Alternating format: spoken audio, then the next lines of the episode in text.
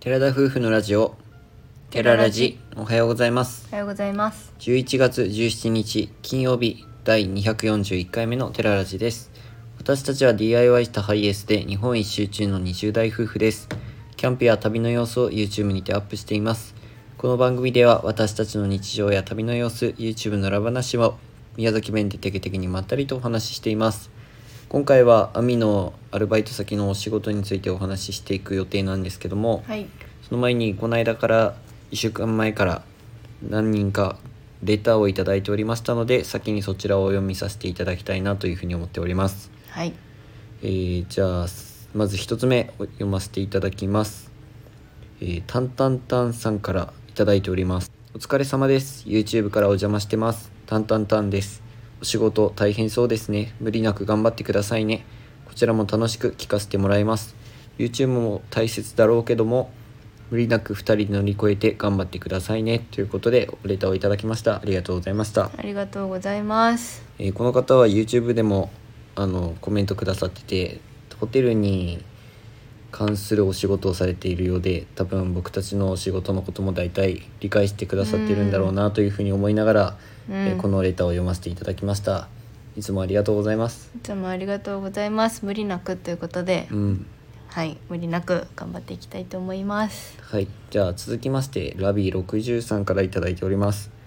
立ち仕事で足も体もクタクタなんです YouTube は無理しないでください休みの日はゆっくりスイちゃんと休んでくださいねということでありがとうごいざたいます。だきましたありがとうございます昨日は休みだったので、う二ん人で出かけて、スイちゃんもちょっとまあ長距離ではないけど、うん本当走らせ一日間て、ねううんん、三人でリフレッシュしてきました。はいやっぱり立ち仕事で体はクタクタになってるんだなっていうのはすごく思いまして、うん、先頭に行ってきたんですけども、まあ、少し足が休まってよかったなというふうに思っておりますうん、疲れがリセットされたので、うんまた今日から5日間5連勤なのでうん頑張っていきたいと思います、そしては3人目読ませていただきます、はいタタさんからいただいておりますありがとうございますおはようございまあすりがとうございますさい最近急に寒くなってきましたが体調は大丈夫ですかバイトは少しずつ慣れましたか早く気を許せるお友達ができれば職場に向かう足取りも軽くなると思いますよ同期の方はおられないのですか立ち仕事は大変でしょうけど夢のためとための修行と思って頑張ってくださいくれぐれも体には気をつけてくださいね頑張れということでグッドマークいただいておりますありがとうございあまりがすとうございま佐す田さんもいつも YouTube の方にコメントをいただいて本当に優しいコメントにいつも励まされておりますありがとうございますでこの話でちょうど自分の仕事の話にもつなげられるかなと思ってうんこのままお話ししていきたいと思います最近はい急に寒くなってきたということで、うん私たちが三重に来た時はまだほんとポカポカで上着もいらないくらいだったんだけど、うやっんぱ急にほんと冷え込んできたので朝はライトダウンジャケットだっけそうやねライトジウャケルットトラライトダウンか、うんユニクロのやつを羽織って私は出勤しているような状況です帰り道は割と体を動かした後だから、うんまだ体は暖かくて、まあ、ギリギリいけるんだけど、まあ、夜はねエアコンつけて最近は暖かくして過ごせています、体調の方は一時期喉の方がなんかカラカラでやられそうになったんだけどうんマスクもしてるし途中休休憩っていうか水分も取れるような状況ではあるんだけどうんなんか喉がすごく乾いていてうんうん風邪ひきそうだなって思ったんだけど今のところ風邪まではならずうん経過を過ごしております。まあそれだけか今体調崩したらもう最悪なことになるからうん、気を許しすぎないようにっていうかほっとした時に体調崩しそうな気がするから気をつけておかないといけない,、けないなとは思っているところです、まあ、僕はそんなことはないのでまあこのまま行きたいなとは思っておりますじゃあ亜美さんの続きをお願いしますはい、えっとレターにもあったんだけど「同期の方はおられないのですか?」っていうことで、えっと、同期の方というか一緒に派遣で入った方がうん私の方にはいて、うんその方とよくお話しする機会があって。うんうんシフト自体は丸かぶりじゃないから、うんその方がいる時は結構やっぱホッとするというかう、ん同じ境遇でいいるからね、同じ日から入ったんだよね亜美は、うそん、の人と同じ日から入ったからその分すごく心強くてその方は、えっと、今回だけじゃなくてその前もリゾートバイトでうん違うとこ三重県だったのかな、うん違うところで旅館でリゾートバイトしてたっていうこともあって、うんまあ和食も出したことあるから結うん構頼りがいのある先輩的な感じではあるけど、うん今の場所であるとまあ同期みたいなうんそんな感じ年上の方ですごく優しくて、うん岐阜県の方らしいんだけどうん本当よくしてもらってたすあなんか助かるっていうか本当ありがたいなっていうふうに思ってますやっぱその人いないとちょっと心寂しいみたいなうん時もあるし、やっぱそういう存在って大事だなと思います。残念ながら自分の方にはそういう同じ日に入った人とか後に入った人っていうのはいないから、うーんまあ、うん、この間お話ししたような形で若い人たちばっかりの状況ではあります他に入ってくる予定の人はおらんと思わな今のところはないですね、へーいつ来るのかもわからないけど、まあ、1月に入るまでには来てくださるといい、うん、どっちがいいんだろうねいいのかわかんないけどなんかうんちょっと同じ年ぐらいの人がいるといいなとはちょっとそ思っうただりよもする。ね私は今月の下旬かな、うんからもうもう一人派遣で来るみたいへーでなんかやっぱそういう同じような状況の人がいる、うん来るとちょっと安心感はあるなっていうふううにん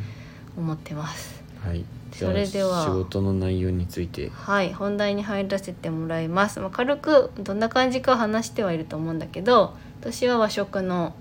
レストランっていう感じではないんだけどコース料理をメインに出すような場所でホールスタッフうんをしてますまあランナーと言われる厨房からホールへ料理を運ぶっていう作業から、うんまあドリンクを作ったりっていうのも少しさせてもらって、うんであとはサービス本当はサービスは時間が経ってから入ったりすることもあるみたいな方に聞いていたんだけど初日からなんかあの朝食のお膳を出したりとかうんのお膳を出す時に、まあ、簡単になんかサラダにこれつけてくださいみたいな説明をす説るって明ことしたりとか味噌汁とご飯のお代わりはご自由でございますみたいなうんそんなことも言ったりとかすることもしてるからなんかもう初日からだいぶオールマイティーな仕事をさせをさせていただ いておりまして、まあ、だいぶ慣れてはきたんだけどあのーなんだろうな飲食店あるあるなのかもしれんけど、うん食器とかグラスとかうんのどこに収納さしてあるのかっていうのが難しくて、結わか局るそのホールスタッフだけじゃなくて締めの作業とかまですることがあって、うん夜とかやっぱり残業をしてるのはその関係もあって、うんうんやっぱお客様もその時間に帰るっていうよりかはこう意外とオーバーした時間までゆっくり座ってらっしゃる方も多くて、その後の片付けとうんその食器を直すっていう作業とかもあったり。はいはいそれがなかなか覚えられないなっていうのがありますしかも1箇所じゃないし散りべ散りばめられてるからやろ2箇所ぐらいあったりとかして、こっちのはここにあってこっちのはここっていうのがあるからうんなんかもう何回も聞くの何回も聞いていいよって言ってくださったうん方もいらっしゃるんだけど、なかなかやっぱ忙しい中で、うんこれどこですかっていうのかなり聞きづらいから、うんもうひたすらに空いた時間とかに引き出しとかをめっちゃ開けて。うん確認はするんだけどななるほどんかそこがなかなかやっぱまだ難しいところではありますね置。き場所はねなかなか覚えられんからねもう俺も開き直って「うんここでしたどこでしたっけ?」って聞いたりはするけどうも、ん教えてはくれるよもちろうんん教えてはくれるんだけど、なんかもうそういう状況じゃ本当にないからまああえてもう触らないでおくとか皆さんが動き出した時にこう後ついていって、うんしれっとこう見て覚えるとかそういった感じで今のところはやりくりしてるけど、まあ、うあんと2週間ぐらいすれば大体の場所は覚えてくるだろうなって思うんだけど。そうだよねまあ、ドリンクも結構幅広くてビールとかなら全然告げるけど、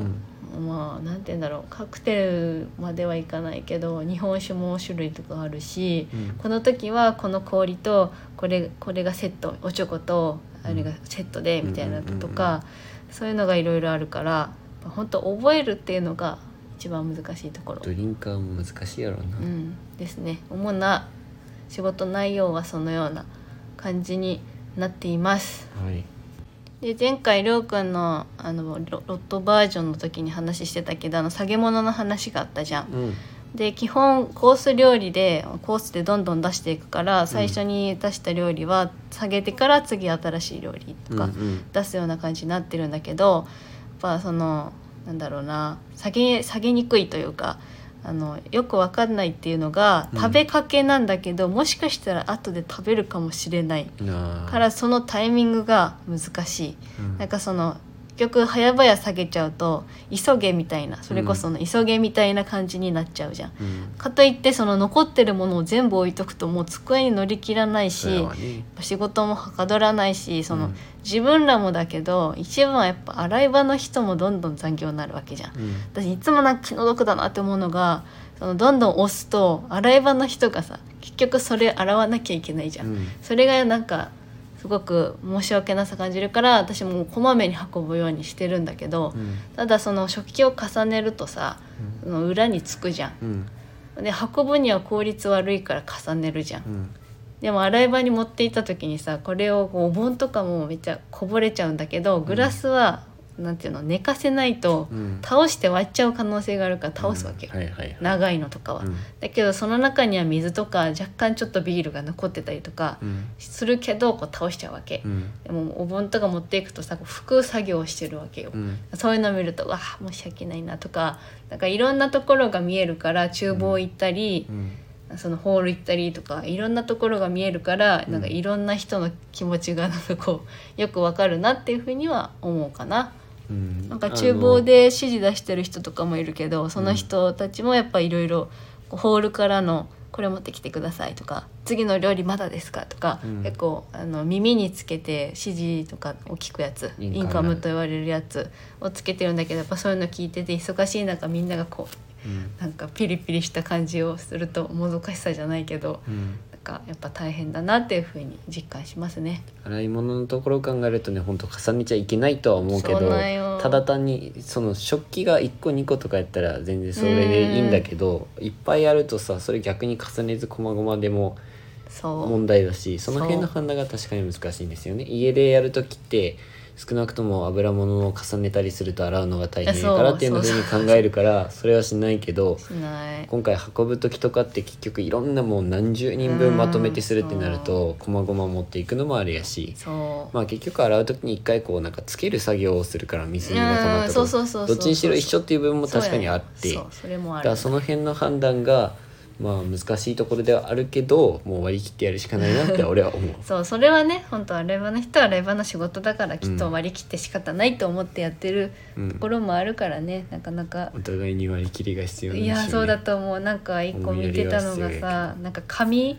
紙も最後にメニューそのなんていうのコースのメニューがあるじゃんうんそれも一緒に最後に下げるからさ、いその時になんか印刷の関係でトレイみたいなのにめっちゃへばりつくようななんか素材になってて、そうなんやそれですっごい困ってて洗い場の人が、うんもうこれやめてほしいみたいな、まあ、それはか今改善共有されて改善されてるんだけど、まあ、そういうのを聞いてたりとかねうんやっぱこういう飲食店っての忙しい時ってこう切羽詰まってる感がね、うんより緊張感を増してやっぱ疲れもどっとくるっていうような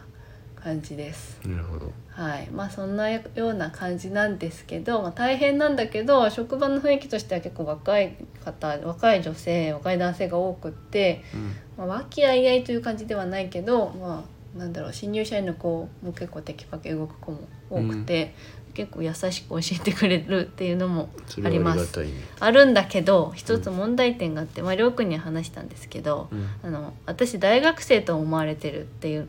あこととあとはあの新入社員と思われていたうんということがあり まして、まあみマスクしてるし、まあ、その目元だけじゃなかなか分かりづらいからとは思うんだけあど、うんまあ、その新入社員の子に「大学生だと思ってました」みたいなうふんうに言われた時にはなんか今までは若い方で見られる方がいいとかなんかなんて言うんだろうなそういうのあんまりなかったんだけど、うんこの年になってくると逆に若く見られすぎても嫌なんだなって、うんなんか年相応で見られるのが嬉しいんだなってもあーうそのまだ20代後半だからうんその20代前半に見られることがすごく嬉しいかっていうとうんなんかそうでもないしもっと年を重ねたら若く見られたいっていう感情が生まれるのかもしれない けど今の時点で私としてはなんかもうちょっとこう年がこうなんかなんて言うんだろうな若々しいというよりかはもうちょっとこう大人なお姉さん的なうん雰囲気であの察知してほしいなみたいなのはありましたどう考えてもなんかテンション的に上なように感じそうなんだけど落ち着いてるようにでもなんかそんな思いうだけ落どち着いてるだけじゃないらしいよ私は。へえわかんないけど、まあ、なんかそんな感じで見られたりとかなんか新入社員だと思ってたわとか言われてしまって、まあ、そんな若く見られなが上らのも人からまあ見られるのはいいけどね年そのうん若い人たちから大学生って思われるのは不思議びっなく感りじびでっはあくるねりしちゃいましたけど、まあ、うんそういったエピソードもありました。うんあとはまあいい話が最後にありましてフィリピンの方たちが新入社員として入ってきた方たちがいて、うんうん20代からまあ30代の人もいるらしいんだけど、うんその人たちと一緒に働く機会があって、うんまあフィリピンの人って結構介護とか、うんまあ、いろんな業界でもいらっしゃるとは思うんだけど、うんまあ日本にこう出稼ぎに来てるって人うんが結構あちこちで自分の家族にもその職場にいるっていう人を聞いたことあるんだけど、そうだねまあ、実際そういう現場で働いてるのを見てちゃんとさ日本語をこう理解してうん仕事もてめっちゃテキパキでうんで新入社員なわけじゃん、うんでそんなに多分長く働いてないけどもうしっかり仕事を覚えてめっちゃ心強いわけよそうやねしなんかちゃんと教えてくれるっていう余裕もあるからなんかもうすごく素晴らしいなと思って外国のそのフィリピンの方なのに網に教えてくれるってことやあろ聞いたら教えてくれるんよちゃんと、うんですごもいねしかもこう聞きやすいんだよねなんかわかんないけど、こうピリついてるっていう雰囲気を出さずにすごくなんか明るい人もいいるしなんかしっかりしてるっていう人もいるし、うんなんか目合わせてくれたらこう笑ってくれたりとか、うんそんな感じの気遣いもしてくれて、うんこうなんだバッシングしてる時とかもなんかこう会話してくれたりするよ「いつまでですか?」とか、うんうんまあ、そのお客様がいないところでね、うんとかそういうことも言ってくれてなんかすごいなんかほっこりする瞬間が結構あって。まあ今はだいぶ話ができるようになったんだけどなんかうん外国の人だから、あんまり日本語で話しても伝わらないんじゃないかなとか思ったりして、こううん話しかけるのも戸惑うんだけど話したら全然こう会話もできるし、日本語で話すってこと英語で喋れ英る語じゃ無理向こうはそのフィリピンの人たち同士ではタガル語うんと、あとは英語も喋れるっていうからまた今大体タガル語なのかな、うんちょっと鉛があるらしいんだけどでも英語もめっちゃペラペラだからうん英語はなんか小学生からもう習うって言っててうんでも英語本番の英語に近いからもう早くて自分は聞き取れないせっかくだから英語で挑戦してみればいいねでもどうせだったらなんか母国語を教えてほしいなってタ思うガル語を覚えたいってことうん、だってそう挨拶とかはだって知ってきたいなって思うだってうん相手からしたらさ、うんその母国語で「こんにちは」とかさ言われるの嬉しいじゃん、まあその外国の人か嬉しいねら、嬉しいけどだからやっぱり向こうの人からしてその母国語で話をしてくれたら多分嬉しいと思うわけよ英語でもいいしうんタガル語でもいいんだけど、まあ、ちょっとなんかそこね、うん、習いたいなとは思うそんな余裕は正直あんまりないんだけど、まそうなんやあないんだけどなんかそういううんエピソードもありましてはい結構お話をする機会もあってねフィリピンの方でしっかりそういう試験だったりとか、うん日本語の勉強をしっかりしてうん試験に受かった人が日本に来ることができてそういう風なまあ業界も選べるらしい介護とかそのホテルとか、ホテルの勉強もしてから来るって言ってたから、合格した人たちってことは優秀な人たちが来てくれてるんだよねうん、で教えてくれた人によるとやっぱフィリピンで働いてるとお給料がやっぱちょっと安いっていうふうに言ってまあねてそう、よね日本は給料いいって言ってたから、まあ、そういうふうな家族とかの多う分んためにっていうのが結構有名だよねそうんの知られてると思うんだけど、よく聞くよね多分家族のためとかにこう出稼ぎに来てうんうんっていうような状態なのかなって思うでも聞いてたら全然遊びに行けてないらしくて、うん大阪に行きたいんだって言ってたんだけどその遊びに行きたいって、うんまだどこって言ってたかなどっかにしか行ってない1か所ぐらいしか行ってないって言っててうんすごくもったいないなって思うんだけど実際知らない場所でねそんな仕事もしながら休みの日頑張って公共交通機関調べて出かけてとかね、うんこう大変だと思うからなんかぜひ日本も楽しんでほしいなというふうに私は思いましたけど、何目線で話してんのさっきから自分の仕事よりかフィリピンの人での目線でいやでもいろいろ話聞いてるとなんかこういろいろ思うことがあるわけですよ、うんなんか外国からねそんな知らない場所に来てすごいなって思って、うん私外国はす人のごいな方ってと思一緒にう働けるのはすごいありがたいことやね刺激も刺受ける激し的ねだなと思うしすごくなんか立派なことだなってで思まうっすぐに働いてるっていうあーのがまあ素敵だよね大変帰りたいとか言ってる人も子もいるんだけどでもちゃんと仕事して帰るからね、うん本当に素晴らしいなって献身的なんでしょううね、ん、思うそういったところは本当勉強させてもらってまはいす、私の話はここまでですはいではここで終わりにしたいと思いますが実は自分たち部屋が引っ越しすることになりましてああーの後エアコンの対応をしていただいたってことだったんですけど全然エアコンがあ温まらなくて部屋がずっと寒い状態だったので業務棟の方にまた連絡したところあの隣の部屋に引っ越すことになりまして少しだけ部屋がちょっとだけ狭くなったけどなんかちょっと綺麗になったような感じで暖かく今過ごすことができております。はいそのげなところで今回の話はここまでにしたいと思います。ラジオのご感想やご質問などコメントやレターで送っていただけると嬉しいです。インスタグラム、YouTube にご興味のある方はぜひ概要欄からチェックお願いします。本日も最後までお聴きいただきありがとうございました。ありがとうございそれでは皆さん、いってらっしゃい